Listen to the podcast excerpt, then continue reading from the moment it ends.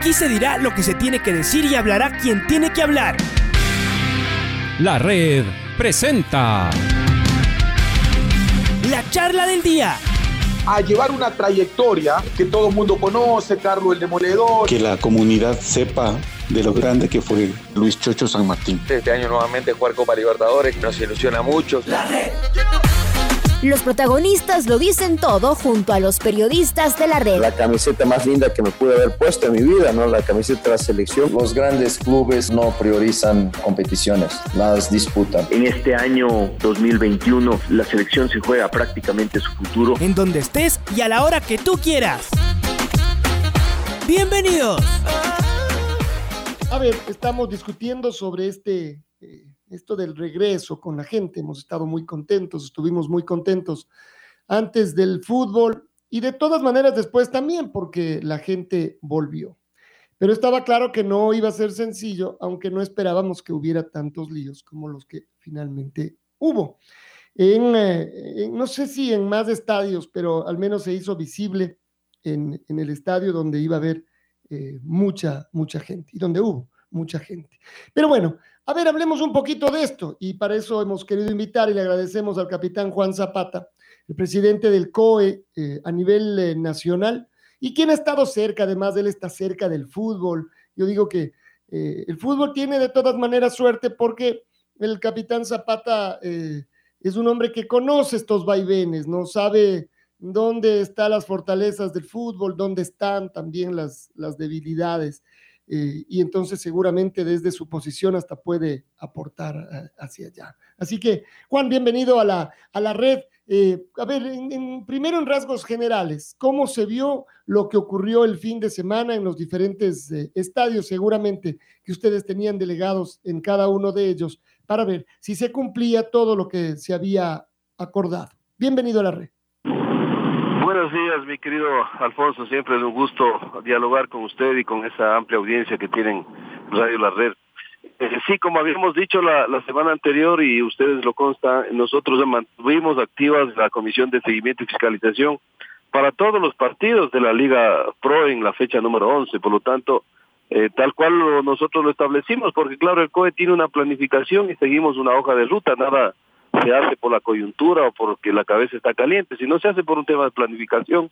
Nosotros entendíamos que el día lunes, y así fue, se nos entreguen todos los informes, eh, centralizando al señor ministro de Riesgos, quien es el que junta todos los informes, y como habíamos establecido el día martes, nos reuníamos eh, en la mañana para poder analizar estos informes de todos los partidos, obviamente incluido el clásico del astillero. Por lo tanto, eso lo vamos a cumplir el día de hoy por un pedido de la señora ministra de Salud eh, eh, y por su agenda, eh, la plenaria lo vamos a realizar a las dos y treinta de la mañana porque ella va a estar presente, al igual que el Ministerio de Gobierno, es fundamental las dos visiones, desde el orden público, desde lo sanitario y por la coyuntura del tema de, de Guayaquil, vamos a invitar a la plenaria para que presente el informe también la coordinadora zonal de salud de la zona 8 y también el intendente de policía de Guayas para mirar lo sanitario y lo de orden público. Entonces, después de eso, usted sabe, mi querido Alfonso, el, pleno es un es un cuerpo colegiado en donde tenemos cerca de 30 instituciones, pero tienen voz y voto los 13 ministros que son los líderes de mesa. Eh, obviamente con el delegado del señor vicepresidente de la República y en este caso el delegado del presidente que soy yo como presidente del COE, pues adoptaremos una decisión y lo estaremos comunicando eh, al país. ¿no? ¿Quiénes hacen eh, los informes? Eh, ¿Quiénes se encargan? ¿Gente solamente del, del COE? ¿Hay un mix? ¿La Liga Pro también interviene o no? A ver, los informes, la Comisión de Seguimiento y Fiscalización está conformada obviamente por el Ministerio de Salud, porque es el ente rector de la salud, el Ministerio de Gobierno, la Policía Nacional, el Ministerio de Deportes, las Fuerzas Armadas, el ECU 911 y siempre tenemos la colaboración del GAT, eh, el representante del COE cantonal, porque ellos también son fundamentales en este tema, y obviamente están en coordinación con la Liga Pro. Eh, eso es lo que nosotros hemos establecido y el informe lo centraliza el Servicio Nacional de Gestión de Riesgos como el ente rector de los riesgos en el país y lo presenta el ministro de Riesgos, en este caso Cristian Torres, que es el que va a presentar el día de hoy. Por eso es que vemos todos los frentes, ¿no? Porque analizamos lo sanitario, lo del orden público, los protocolos, es decir, el tema deportivo, es decir, eh, el, están todos los, los, involucrados, son las instituciones que tienen que estar involucradas. Eh, es cierto que en principio no les eh, permitían ingresar a los delegados del, del COE, al, al CAPUEL, y que no sé después quién necesariamente tuvo que intervenir para que pudieran entrar. Así es, Alfonso. Eh, yo estuve en contacto con la señora ministra, con quien tengo una relación muy fluida, pues lógico, ella es la, la rectora de la salud en una crisis sanitaria y yo el presidente del COE, así que tenemos que estar eh, permanentemente en contacto. Inclusive la ministra hace muchas veces oficina en el ECO 911 y permanentemente estamos analizando la situación epidemiológica del país y no podía ser de otra manera. Ella eh, tuvo la preocupación ese día que la coordinadora zonal indicaba que no se les daba las facilidades para ingresar a los médicos. Médicos que no van a ver el fútbol, mi querido eh, eh, Alfonso, van a hacer el análisis sanitario, ellos van con la base de datos para verificar que aquellas personas que están adentro del estadio están eh, vacunadas con las dos dosis o tienen el PCR negativo, eso lo tiene que hacer un médico, eso lo tiene que hacer el Ministerio de Salud. Lastimosamente no se les estaba dando las facilidades, tuvo que intervenir el intendente y decirle si no entra eh, salud, obviamente no ingresa nadie y ese rato se, se suspende el evento ahí se les permite el ingreso, pero eso no puede, no puede ser posible, porque en una crisis sanitaria, Alfonso, quien maneja los hilos de este tema es el Ministerio de Salud, entonces ellos no pueden eh, a un evento público en donde tienen que cumplir un protocolo, donde tienen que cumplir un informe, que inclusive tenemos el control de monitoreo de cámaras internas y externas con el ECU 911, es decir, es un dispositivo eh, muy técnico que, que vemos todos las, los detalles. Entonces, en ese sentido, como yo le decía, el intendente tuvo que intervenir, ingresaron y eh, obviamente pudimos determinar eh, lo que, miren, no voy a, eh, yo creo que aquí tenemos que ser objetivos y prácticos, yo no puedo tapar el sol con un dedo, lo, han visto ustedes, lo, lo, ha visto el país a través de redes sociales, lo han visto a través de medios de comunicación, el enfrentamiento en la parte interna, los enfrentamientos en la parte externa, nosotros tendremos que hacer el cruce con el SRI, esas son las bondades de tener el COE nacional en donde están todas las instituciones del Estado y tenemos la facilidad de la información. Hay que cruzar con el SRI para ver si efectivamente las, la, los, los, boletos de ingreso son los que se autorizó con el, con el aforo sugerido del 50% y ahí no nos pueden engañar. Pues. Entonces, eh, todo eso tenemos que analizarlo el día de hoy, pero vuelvo a repetir, mi querido Alfonso, nosotros hemos apoyado muchísimo al fútbol, a usted le consta que hemos dado todo por el fútbol, hemos apoyado a la federación, a la Liga Pro, hicimos protocolos, mesas técnicas, mesas combinadas, eh, rectificación de protocolos, ratificación de protocolos, pilotajes. Hemos dado todo el apoyo porque creemos que el fútbol tiene que reactivarse. ¿eh? El fútbol es una pasión que inclusive nos baja las tensiones y el estrés. Por eso que mirar estas imágenes, eh, nosotros no lo compartimos porque el fútbol es alegría. El fútbol no es de enfrentamiento, el fútbol no es desorden. El fútbol tiene que ser alegría y mucho menos tiene que ser un potencial de riesgo en una pandemia, porque las aglomeraciones que vimos en los enfrentamientos en el interior del estadio nos generan un riesgo tremendo, porque mire lo que lo que se dio. Entonces, eh, hoy veremos qué es lo que dice, pero vuelvo a repetir, Alfonso, la plenaria tiene diferentes criterios y yo respetaré los criterios de los miembros plenos y la designación que voten o que tomen por de manera nominal respecto a este partido específicamente, pues yo seré respetuoso y lo comunicaré como presidente del COE. ¿Qué papel eh, jugaba, juega en la organización, por ejemplo, del partido, mm, bueno, de todos los partidos del fin de semana, pero de este que ya nos quedamos hablando, la Liga Pro? ¿Ellos eh, qué son? ¿Veedores? ¿Son parte también de la organización o ven esto, eh, delegan más bien para que el club dueño del, del estadio y, de la, y, del, y del partido de, de la fecha sea el que se encargue?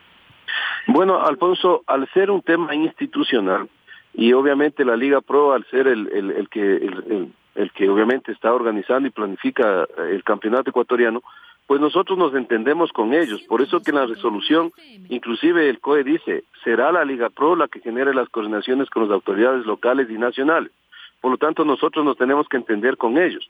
Pero lastimosamente en la parte ya operativa del partido, yo no ni siquiera sé si será un dirigente o, algún jefe de seguridad que toma las decisiones de, de, permitir o no permitir el ingreso de autoridades nacionales que tienen una función. Entonces, eh, pero nosotros los protocolos, los análisis, las mesas técnicas la hemos desarrollado con la Liga. Eh, igual con la Federación Ecuatoriana, como hemos, hemos tratado eliminatorias con quien nos entendemos, es obviamente con la Federación. En el caso del campeonato es, es con la Liga Pro. Entonces, y otra cosa que es importante que lo analicemos, no olvidemos que el COE nacional, al ser el máximo ente de coordinación y de decisión del país de una crisis sanitaria, porque estamos activados por norma jurídica, eh, obviamente lo que hacemos es tomar las competencias que cada institución perteneciente al COE lo tiene y lo aplicamos. No es que inventamos ni nuevas eh, ni nuevas sanciones ni nuevas leyes. Entonces, en el, caso específico del del fútbol, estamos basándonos en la ley de violencia en los estadios, en donde el COE nacional, a través de dos organismos fundamentales, como son las intendencias que pertenecen al Ministerio de Gobierno, que es parte del COE nacional, que son aquellas que inclusive pueden eh, pueden rever un permiso entregado por un GAT, si es que no se cumplen ciertos requisitos, como por ejemplo el plan de contingencia que lo tiene que avalar el Servicio Nacional de Gestión de Riesgos, que también es parte del COE Nacional. Por eso es que nosotros, en el tema de los estadios, eh, eh, tenemos esa posibilidad y esa competencia. Es distinto en otras actividades, como por ejemplo, en donde 100% tiene una competencia un GAT. Aquí no, aquí la mayor fuerza, porque si un GAT da un permiso, la Intendencia la puede rever, eh, con informes obviamente técnicos. Entonces, por eso nosotros hemos sido muy estrictos en el tema del fútbol y es lo que haremos el día de hoy. Analizar efectivamente si se cumplieron eh, los, los protocolos en los estadios y seguir avalando esos permisos para lo que viene. Y si es que la plenaria toma otra decisión, igual tenemos absolutamente toda la competencia para poder decir ese plan de contingencia no se avala o ese permiso no se entregue.